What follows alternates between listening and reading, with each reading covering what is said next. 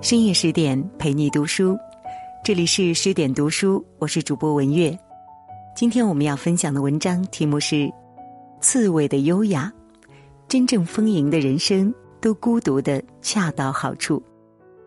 一起来听。二零零六年，沉寂已久的法国文坛因为一本书的出现变得热闹非凡。两年两百万册。横扫乔治·布哈桑奖、国际福伦社奖、年度法国书商奖等多项大奖。这般现象级的爆火，在法国文学史上堪称前无古人后无来者。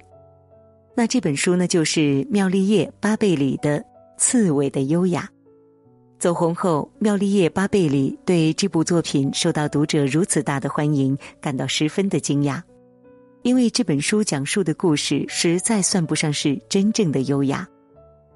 主人公乐尼是一位将近六十岁的女人，她长相丑陋，身边无儿无女，依靠给富人守门来维持生计。与邋遢的乐尼相比，生活在富裕之家的帕洛玛，虽然只有十二岁，却总想着结束自己的生命。一个卑微，一个高贵。一个是被雇佣的门房，一个是富家小姐，就是这样两个毫无交集的女人，因为一个异国男人的到来，生活轨道就此发生改变，命运从此紧紧的连接在一起。这样一个称不上美好的故事，却写尽现代人的困顿和迷茫。终其一生，我们应该如何优雅的活着？面对逝去，我们要如何在孤独中重生？村上春树说：“成长就是同孤独抗争，受伤、失落，却又要活下去。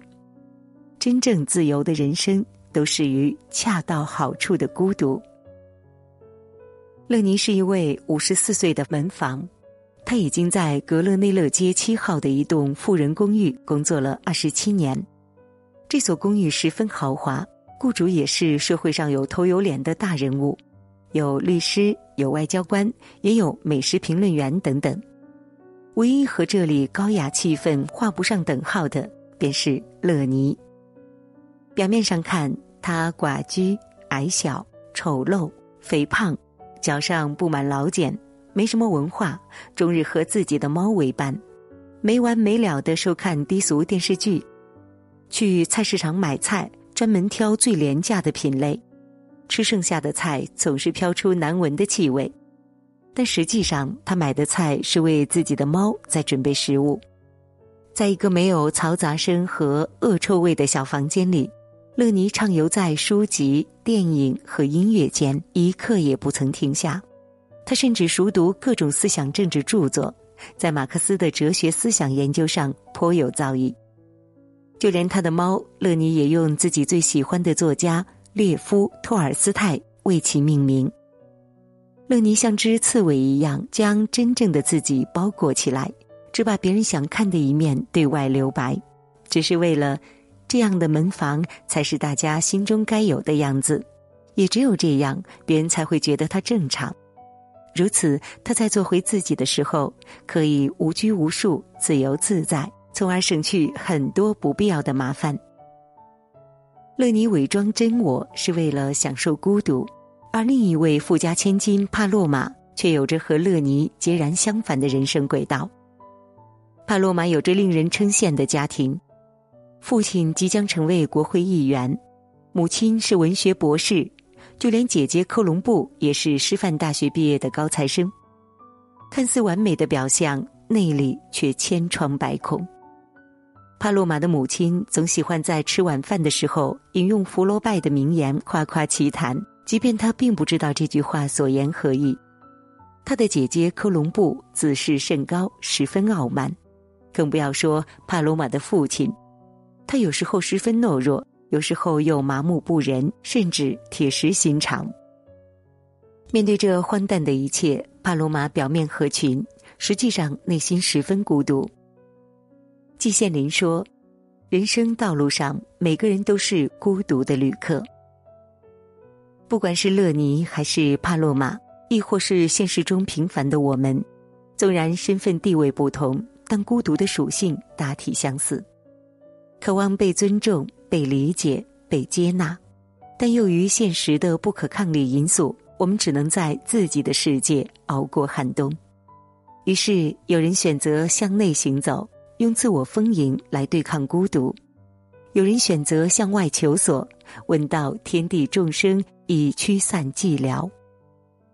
每个人选择的方式不同。追求的归属却是相似。当热闹成为别人的狂欢，孤独才是自己的自由。很快，公寓换了一位新主人小金阁郎，他是一位日本人，举止文雅，六十来岁。格朗矮小瘦弱，脸上也有皱纹，但这一点也掩藏不了他因为热情开朗所散发出的魅力。他十分礼貌的向乐妮打招呼。您好，太太。在新雇主面前，乐尼一如既往维持他愚蠢的门房形象，回应时故意说错语法。但是格朗很快就纠正了他的语法错误。不仅如此，当他们聊到前雇主一家人时，再一次因为家庭的幸与不幸话题达成默契。乐尼先说：“幸福的家庭都是相似的。”格朗接着说。不幸的家庭各有各的不幸。这是安娜·卡列尼娜开头的文字。因为这个小小的发现，乐尼欣喜不已。到了晚上，格朗的秘书提前来告诉乐尼：“我们要对房子进行装修，进进出出的工人也许会对您有所打扰，希望您不要介意。”因为被尊重，乐尼对格朗越发心生好感。格朗在房子装修完以后，雇佣了贝尼的好友曼努埃拉。曼努埃拉十分高兴，眉飞色舞的告诉乐尼：“格朗家里有两只猫，一只叫基迪，另一只猫的名字忘记了。基蒂是安娜·卡列尼娜中的经典人物，她的伴侣名叫列文。于是乐尼大胆猜测，另一只猫就叫列文。”后来，乐尼从格朗口中印证了自己的想法。他终于恍然，原来格朗和他一样钟爱托尔斯泰。更不可思议的是，乐尼在不久后就收到格朗寄来的包裹——列夫·托尔斯泰的《安娜·卡列尼娜》一书。那一刻，乐尼尘封二十七年的心顷刻坍塌。所以，当格朗邀请乐尼共进晚餐，乐尼欣然应允。乐尼的应邀让格朗和帕洛玛笃定之前的猜测：真实的乐尼并非表面上那般尖锐庸俗，而是有自己独特的品味、渊博的学识以及丰润的内心。答应赴约的乐尼心里隐隐有了期待，毕竟自己一路绝尘而来，无依无靠，即将要在孤独中老去。而格朗的出现，如一道光，撕开他人生的圆周，带来温暖和爱。那份迟到的心有灵犀，让乐尼鼓起勇气走出孤独的门房。网上曾有人问：“哪一刻你觉得自己不再孤独呢？”高赞回复说：“时光柔软，揉碎执着，荒芜等待，岁月来时，脚步轻微。”却惊醒时光。诚然如此，人生难得一知己，孤独是人生无奈的常态。在摆脱孤独的泥淖前，与其深陷情绪的漩涡无法自拔，不如选择与孤独和解，耐心等待。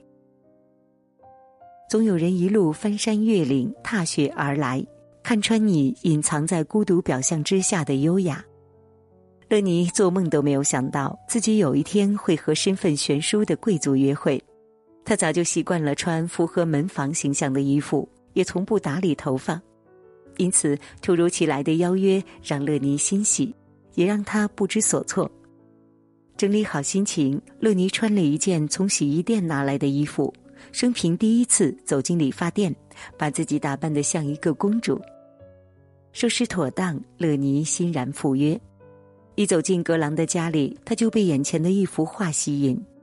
那是一幅静物画，画面上陈列着寻常的菜肴、盘子、桌布和酒杯。可惜，就是这么一张普通的画，在乐尼看来，却有种相逢恨晚的感觉。这幅画可以把人从欲望中解脱出来。现实中的我们烦恼各异，皆因生计而生。追求艺术可以让人感到快乐，这是挣脱欲望束缚的唯一方式。乐尼把自己对画的看法向格朗和盘托出，格朗不置可否。称赞乐尼有着常人不曾拥有的优雅和知性。